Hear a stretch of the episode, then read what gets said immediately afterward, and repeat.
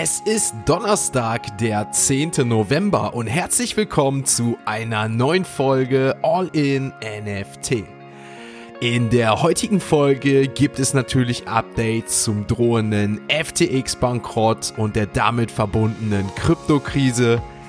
Ihr erfahrt endlich von der Monkey League, dem neuen Fußball-Markenbotschafter und einem lang ersehnten Highlight für die Meebits-Community – und neben unserem täglichen Blick auf den Kryptochart und den Floorpreisen auf OpenSea schauen wir auf eine Coinbase-Rüge, dem möglichen Comeback des Phantom-Gründers sowie dem neuesten Projekt von Animoca Brands, das Fahrräder und NFTs vereinen soll. Also viel Spaß mit der heutigen Folge von All in NFT.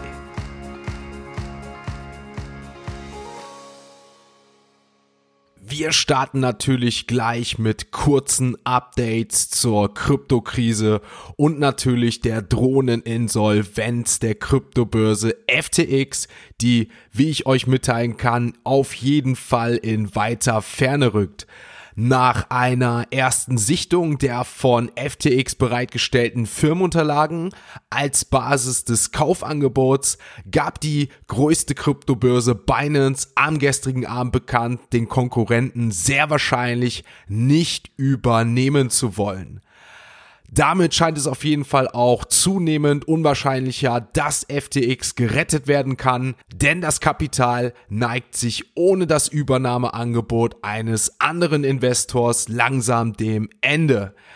Natürlich hatte das erneut Auswirkungen auf die Kryptokurse und mittlerweile bleiben auch die NFC-Flop-Preise nicht ganz von den Turbulenzen unberührt. Doch ich würde sagen, dazu kommen wir gleich. Wir machen jetzt erstmal weiter mit anderen News, aber vorneweg möchte ich nochmal kurz sagen, vielen, vielen Dank für das ganze positive Feedback, was ich von euch heute bekommen habe. Tut mir leid, wenn ich noch nicht alle Nachrichten beantwortet habe, aber ihr habt diese Folge von gestern gefeiert. Das freut mich. Ihr habt gemerkt, wir leben das Ganze. Wir Bibber mit und es freut mich wirklich, dass euch diese sogenannte Sonderfolge so gefallen hat. Vielen, vielen Dank. Jetzt geht's aber weiter mit den News. Lange gab es schon keine exklusiven Nachrichten mehr von Coinbase. Doch sowohl die Welle von Massenentlassungen als auch die schlechten Zahlen des jüngsten Quartalsberichts lasten derzeit auf der ehemaligen Nummer 1 Kryptobörse. Doch als hätte Coinbase nicht schon genug um die Ohren, folgt für den Deutschlandzweig des Unternehmens der nächste Schlag. Der Grund? Die Bundesanstalt für Finanzdienstleistungsaufsicht, kurz BaFin, wirft der Kryptobörse Verstöße gegen das Kreditwesengesetz vor. Demnach hat die BaFin der Coinbase Deutschland GmbH die Sicherstellung einer ordnungsgemäßen Geschäftsorganisation angeordnet. Mit Bezug auf das Gesetz habe die Behörde anscheinend Zweifel an der fortlaufenden Gewährleistung der Risikofähigkeit durch die Börse gehabt. In einer aktuellen Mitteilung vom 8. November gab die BaFin offiziell bekannt, die Anordnung bereits im September diesen Jahres ausgesprochen zu haben. Zuvor habe sich bei einer Jahresabschlussprüfung organisatorische Mängel festgestellt, heißt es weiter. Die ordnungsgemäße Geschäftsorganisation umfasst laut Kreditwesengesetz, kurz KWG, ein angemessenes und wirksames Risikomanagement und der BaFin zufolge soll Coinbase halt gegen diese Vorschriften aus dem entsprechenden Gesetzesabschnitt verstoßen haben. Ein Sprecher von Coinbase teilte dazu Folgendes mit. Die Börse würde den sich ergebenden gesetzlichen Anforderungen entsprechen und gemeinsam die in der Jahresabschlussprüfung getroffenen Feststellungen vollständig adressieren. Weiter erklärte der Unternehmenssprecher, die Umsetzung der von der BaFin identifizierten Maßnahmen hat bereits begonnen. Wir haben einen Maßnahmenplan entwickelt, der allen Feststellungen der Jahresabschlussprüfung Rechnung trägt, um sämtliche Bedenken der BaFin zu berücksichtigen. Bei der Umsetzung dieses Plans haben wir bereits erhebliche Fortschritte erzielt. Abschließend will ich aber jedoch sagen, dass der Coinbase-Sprecher zu keinem Zeitpunkt einen entsprechenden Verstoß leugnete. Bevor wir uns den aktuellen Kryptochart anschauen, gibt es noch eine Nachricht zur Phantom Blockchain, wo der Gründer und ehemalige leitende Entwickler André Cronje sein Comeback angedeutet hat. Der DeFi-Entwickler postete ein Meme und ließ darin verlauten, Here we go again. Und auch die mit einhergehende Ergänzung seines Twitter-Profilnamens um das Kürzel FTM lässt eine Wiederkehr zum Projekt vermuten. Doch als wäre das nicht schon Grund genug für alle gewesen, für positive Spekulationen zu sorgen, änderte er zusätzlich noch seine LinkedIn-Profilbeschreibung, indem er sich fortan als Vizepräsident der Memes bei der Phantom Foundation bezeichnete.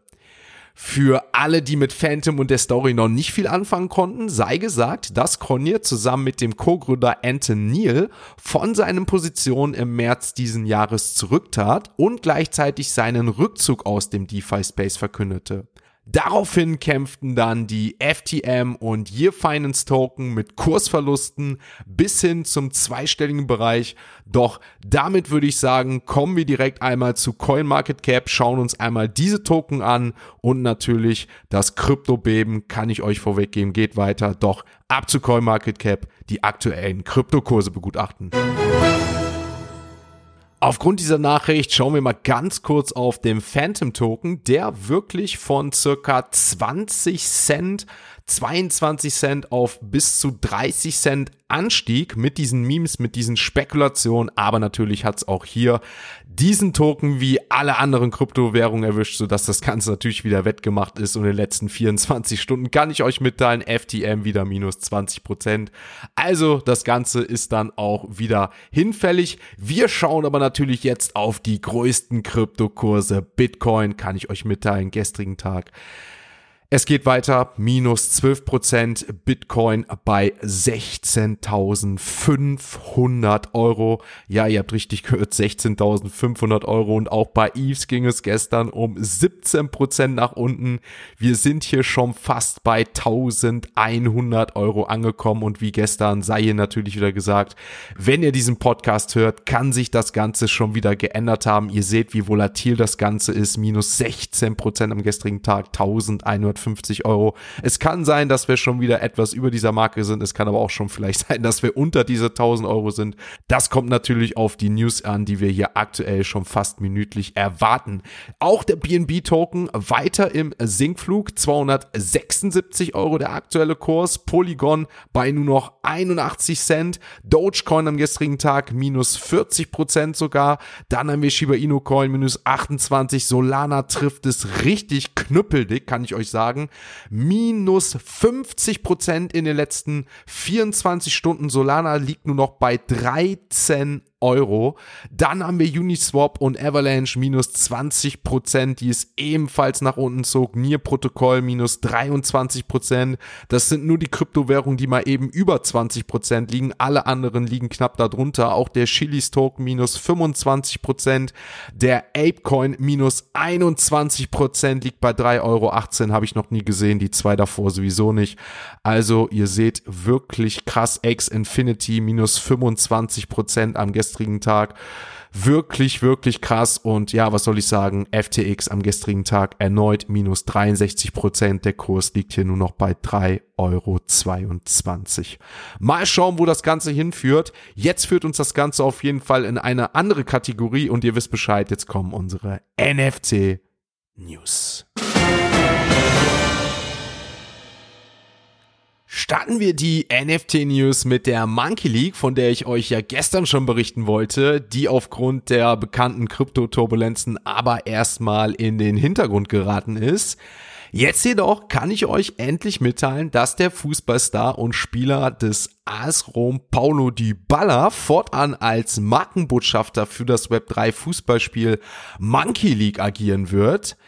Die Verpflichtung eines Spielers von Dybalas Kaliber ist an sich schon beeindruckend, aber umso mehr, wenn man bedenkt, dass das Spiel gerade erst seine erste große professionelle Fußballpartnerschaft mit dem AC Mailand unterzeichnet hat. Durch und mit dieser neuen Partnerschaft wird die Baller vollständig in das Monkey League Ökosystem eingeführt. Der Spieler wird zum Beispiel einmal das Spiel testen, bevor es der Öffentlichkeit zugänglich gemacht wird und zum anderen wird er das Gesicht des Games mit digitalen Sammlungen in Form von NFTs. Aber kommen wir mal zum eigentlichen Game. Monkey League stellt ein Web3 Strategie Fußballspiel dar und ermöglicht es Spielern ihre eigenen NFT Charaktere zu erstellen und mit diesen dann anzutreten. Mit der ersten Kooperation wurde kurz nach dem Start von Monkey League 16 limitierte Monkey League Player NFTs veröffentlicht, die auf den Teams des AC Mailands aus der Saison 93-94 und 95-96 basieren. Die auf Solana basierenden NFTs waren ganz schnell ausverkauft und das ist auch einer der Gründe, warum der Hype über den anstehenden Dybala Drop zunehmend wächst. Unsere Mission bei Monkey League ist es, Web3-Spiele den Massen zugänglich zu machen. Dies wird zum großen Teil durch qualitativ hochwertige, super spaßige Web3 Gaming-Erlebnisse und strategische Partnerschaften erreicht. Unsere Partnerschaft mit dem AC Mailand und jetzt mit einer absoluten Legende Pauli Dybala sind genau das. Paulus Streben nach Exzellenz, sein Engagement und seine kämpferische Einstellung machten ihn zur perfekten Ergänzung als unseren Markenbotschafter, um Monkey League in die Welt zu bringen, sagte Owen Longberg, Leiter des Marketings von Monkey League. Bevor wir zu OpenSea wechseln, kommen wir zu einem Thema und der Frage NFTs und Fahrräder, passt das zusammen? So merkwürdig das auch erstmal klingen mag, aber genau darum geht es bei dem neuesten Projekt von Animoca Brands und einer Zusammenarbeit mit Arevo, einem 3D-Druck-Startup. Das erst kürzlich angekündigte Projekt wird Fahrräder umfassen, die von privaten NFTs unterstützt werden und Anfang nächsten Jahres auf den Markt kommen sollen. Die Kohlefaserfahrräder werden ebenfalls mit den Bildern der betreffenden NFTs verziert und sollen eine Art Verschmelzung von digitalen Assets mit physischen Gegenständen darstellen. Die Intention dahinter, für viele NFT-Besitzer spiegeln die Vermögenswerte, die sie kaufen, ihre Persönlichkeit wider die Leute passen nach und nach ihre Fahrräder an ihren Lebensstil an und daher meint Animoca Brands sollten die NFTs ebenfalls dazu passen.